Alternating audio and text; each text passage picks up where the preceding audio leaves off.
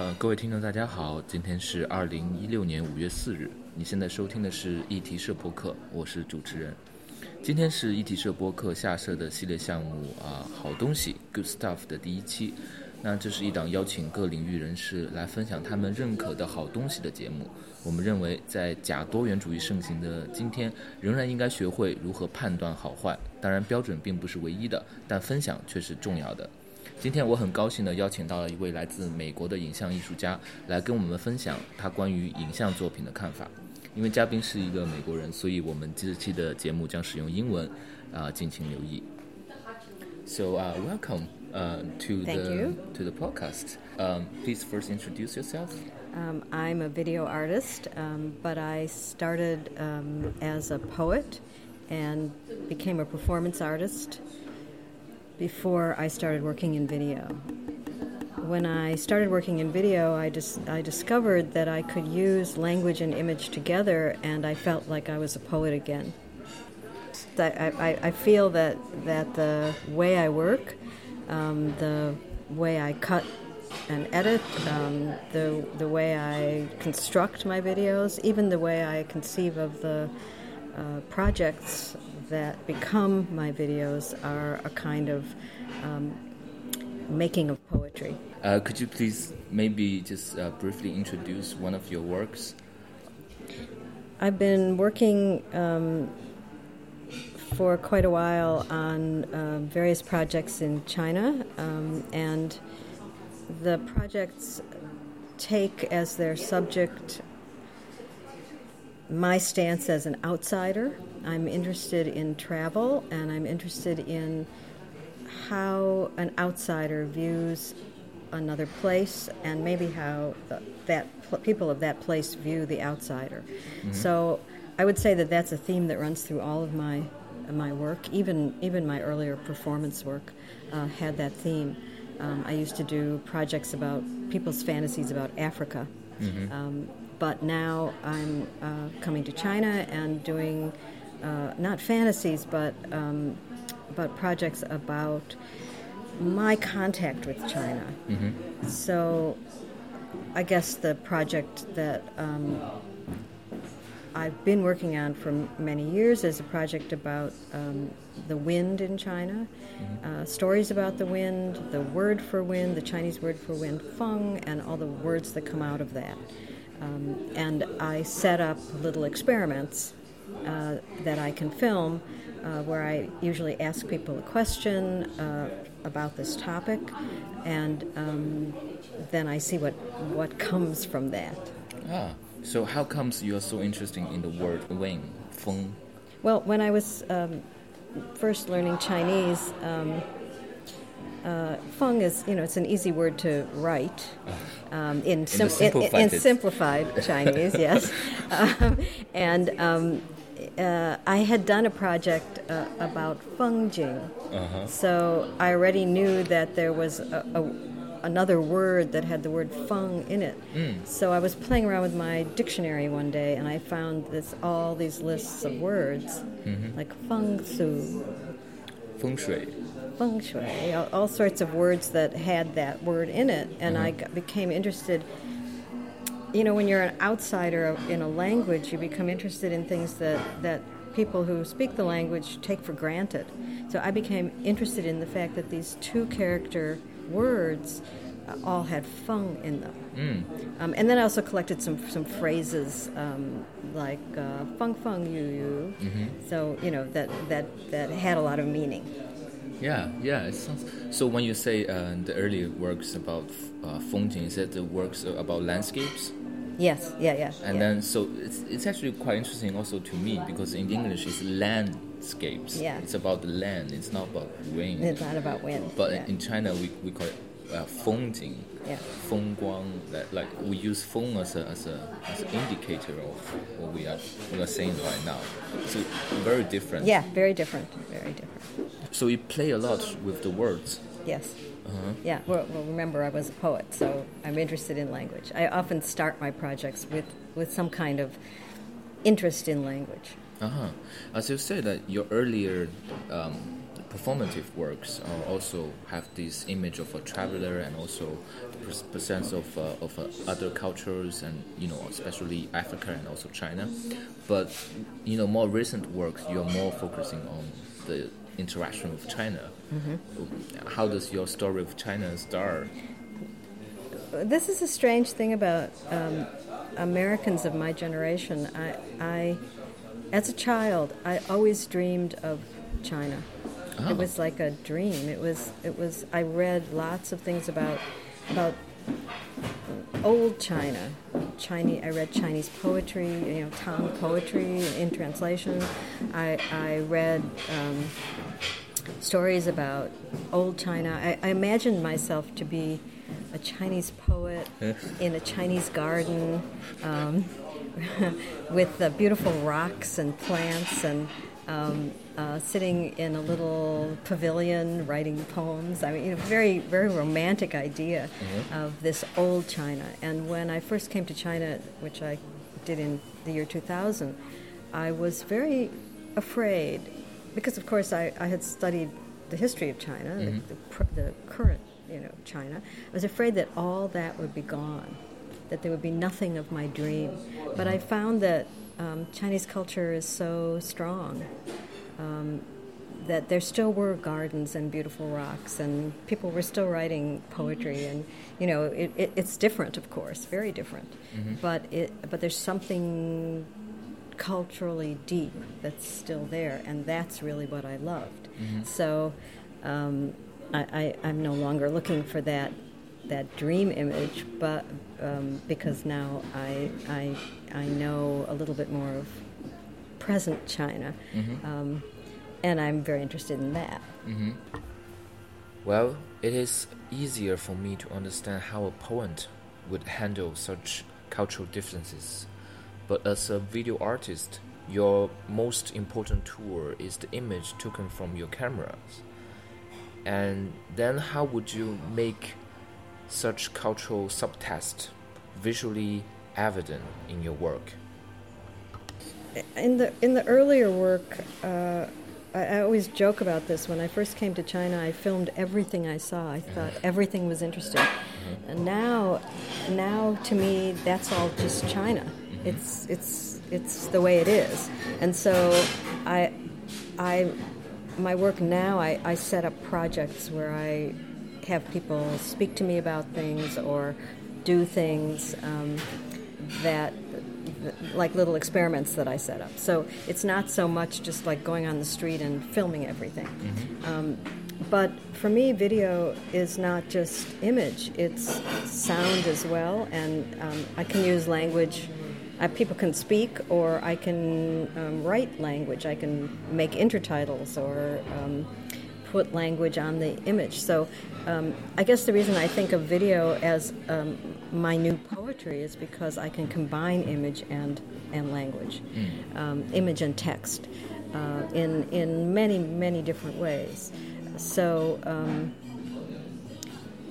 I think that you know finding that China, sometimes I actually also uh, play around with inventing China. Mm-hmm. Um, oh. um, sometimes I shoot things in my studio mm-hmm. instead of here. Mm-hmm. Um, I, I, did this whole thing uh, in, in, a video installation that I did. I did this whole thing with rice because I had been in a market mm-hmm. and I had seen and filmed this woman uh, she was talking with another woman, but she had her hand in the rice and she was just kind of playing around with it. It must have felt good or something. I also did that. Uh, but but I kept wondering if that if that gesture meant anything. Uh-huh. And so I I filmed myself uh, doing that. On a t- uh, you know a pile of rice, doing that in a pile of rice, trying to imitate that gesture, mm-hmm. and I also filmed um, rice falling from from above in a it, it, it, really looks like water when it falls. I mean rice is beautiful. Mm-hmm. so um, you know so some, sometimes it's it's not just documentary it's not just finding something but it's actually inventing something. Mm, mm, interesting because on the on that note of gesture i actually found gesture could be a very interesting um, lens to see the cultural differences.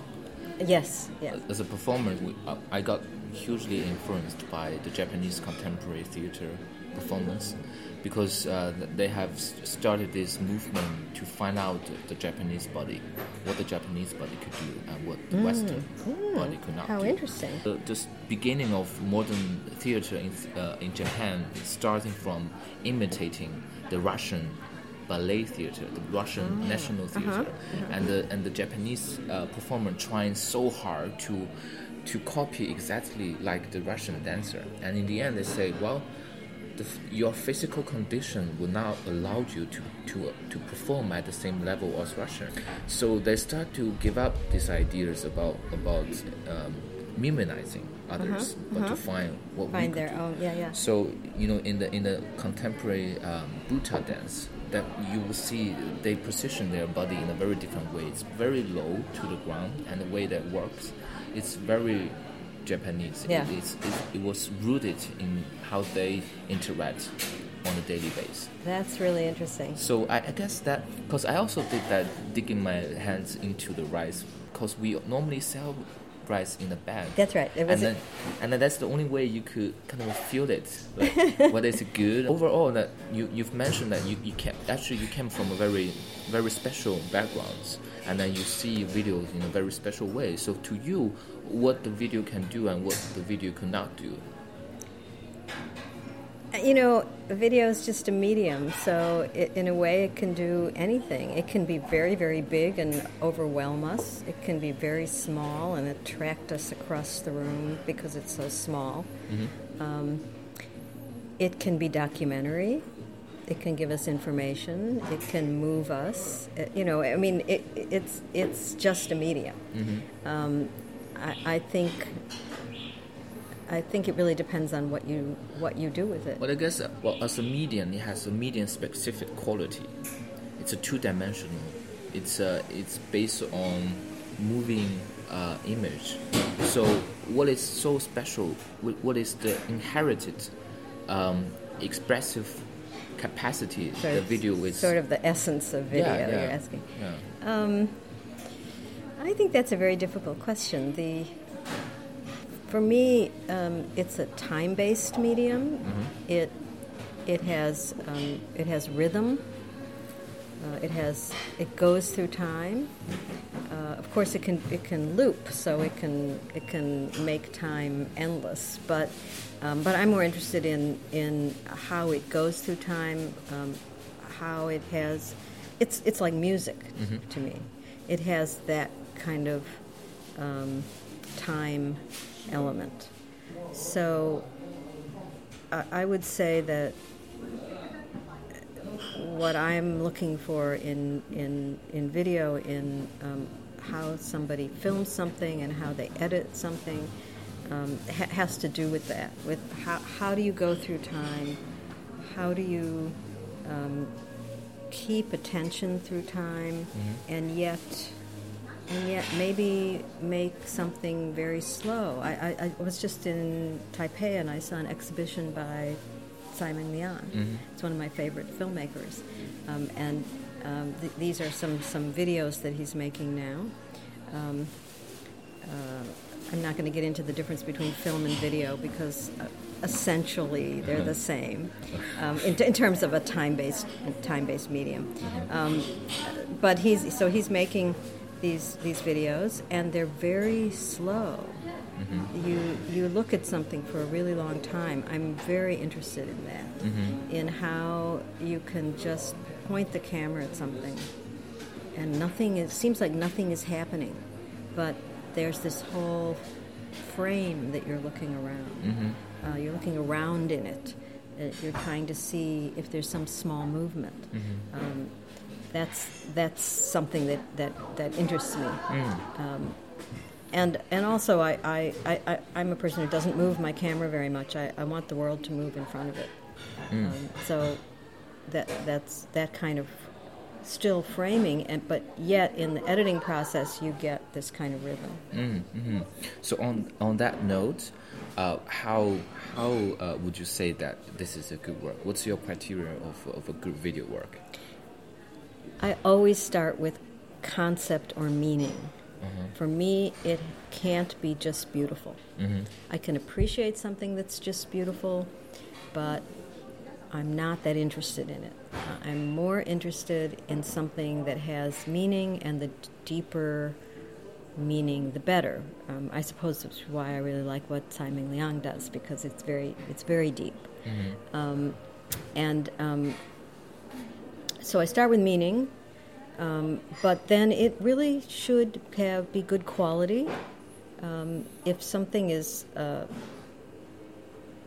shot badly or edited badly or, or even the quality of the image is bad, that will bother me. I, sometimes I can see beyond that, but it will bother me. I, I, I want good quality. And I strive in, in my own work to get the best quality I can get. Um, so, meaning first, concept, meaning, and then beauty. Um, quality, beauty. Uh, of course, I want it to be visually compelling. Um, if I find something that deeply moves me or interests me in a in a um, in its meaning, it's, I think somebody's really exploring something. Then for me, that's that's good.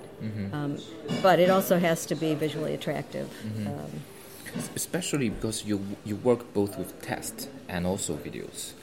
Um, well, from my backgrounds, I, I I totally believe in the capacity of a text to articulate, elaborate a concept. Text is very logical.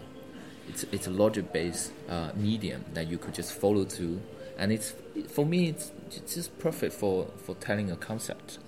But video, on the other hand, it's it's different. It could be abstract. It could be could be irrational. But when using a video to to address something, to develop a concept, um, how does that process, you know, go for you? Like how do you translate a idea's concept into this?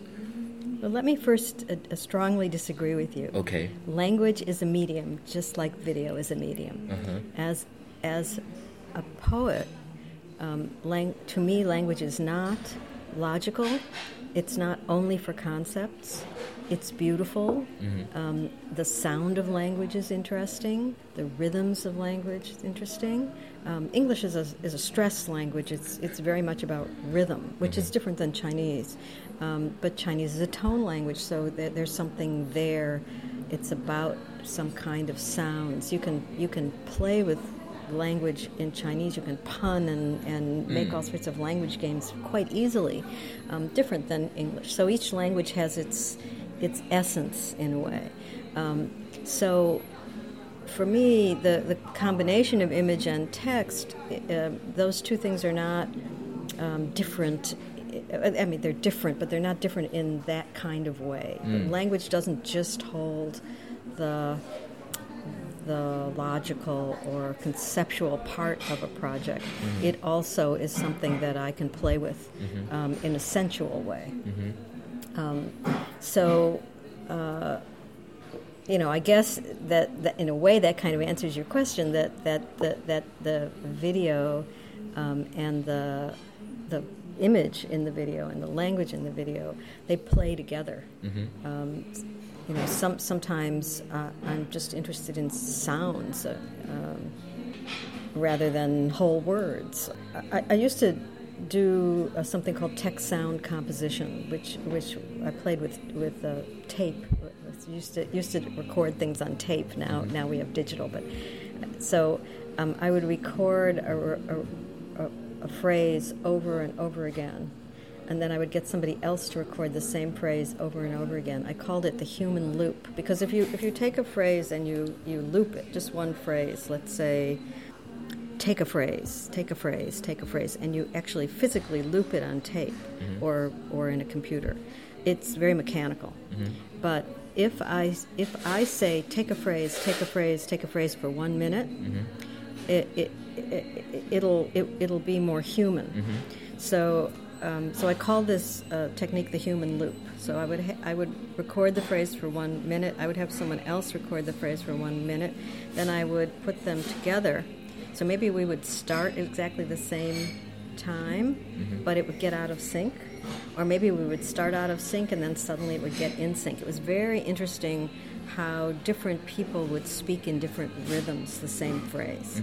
Um, so that's a kind of way of playing with language that's maybe similar to playing with image. Huh, interesting. I guess I can agree with you on, on language could be irrational. I just I just well, for me I just felt that if you're gonna say something rational, then language is actually quite handy Yes. in doing that. Yes. Because it's a structured. Yeah, yeah, Um, yes, better than image. yeah. And then and then in addition to video works, you also do video installations. That that kind of came about um, uh, fairly early because I was making um, camera obscuras, um, cameras in strange places, unusual places. So um, and that and it, it, it, it happened that well I, I was a performance artist. I was traveling around the world performing and, and i was the art. But i decided that i was kind of tired of that. So i i tried to kind of get myself out of the art so that it could exist without me um, and I first made the camera obscuras. There were performances uh, connected to that, and then um, because the camera obscura was it was like a living movie. I started working with Super 8 film a little bit, um, but but video. Uh, I was working with Super 8 film quite late, um, and so v- uh, video um, was easier. Um, and so I got a video camera and started playing with that. Um, to make a video installation for me is quite difficult because I really do think through time. And um, I know that in a visual arts context, in an installation context, things have to be um, uh, understood very quickly. People don't spend very much time. So, what I first did was take some of my uh, single channel videos and I fragmented them. So, the idea was to take these things that I had made and see if I could put them in space. Um, and that, you know, that's, that's really how I, how I think of installation still.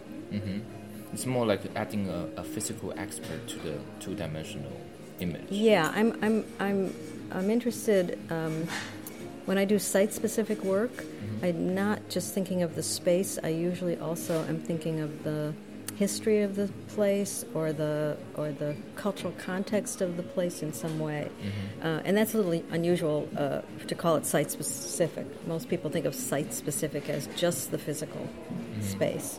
But I, I, wanted, I wanted to really like connect to something uh, deeper in that place. Uh, You just reminded me that because right now many video work uh, are shown in, uh, in the museums or in the art centers, and people are pretty much impatient in this space. People just walk around, as you say, they want the immediate uh, understanding of a work, and then there's someone who says that it's almost feels guilty to make a video work longer than five minutes Right. in, the- in the Yeah, museums. yeah, yeah. I recently went to the New Museum in New York to see a, um, an exhibition by the video artist Anri Sala, who, whose work I really like. The work was great, but the way it was installed in the museum was terrible. He has one work that's kind of a documentary.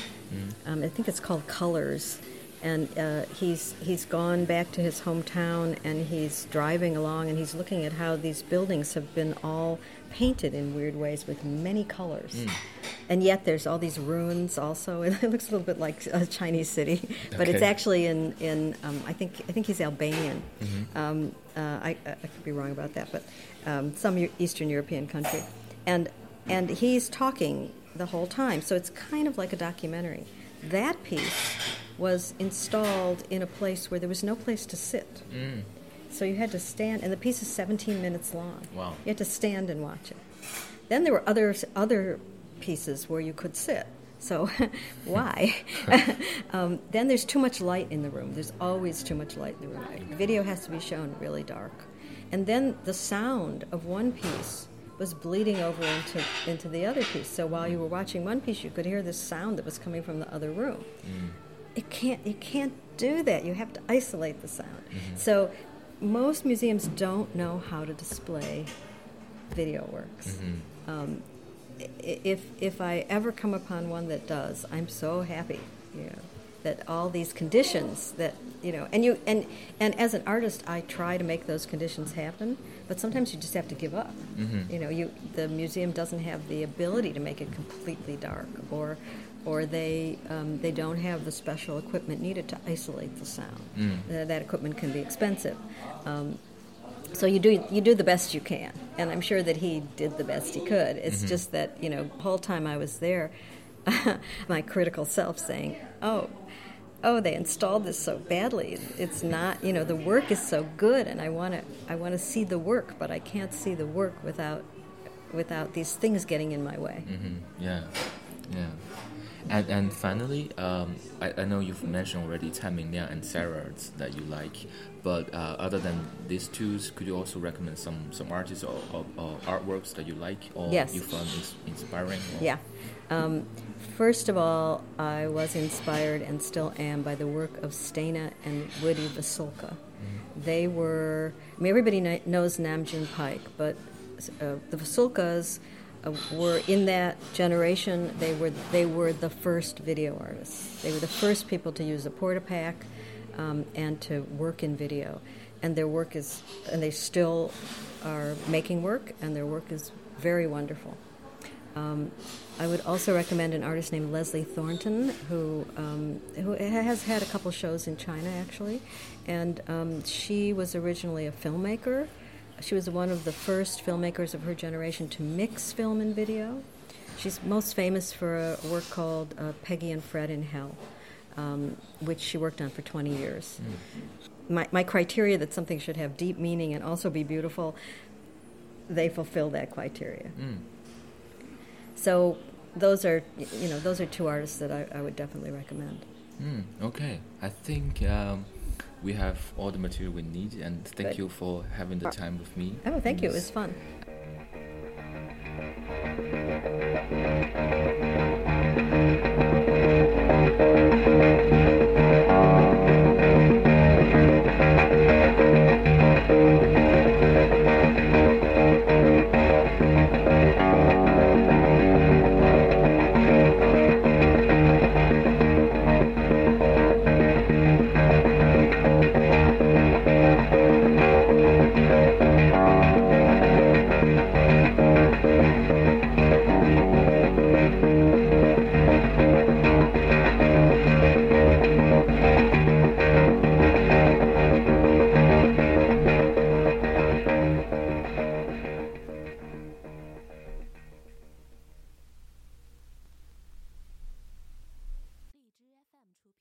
节目，下载荔枝 FM 收听。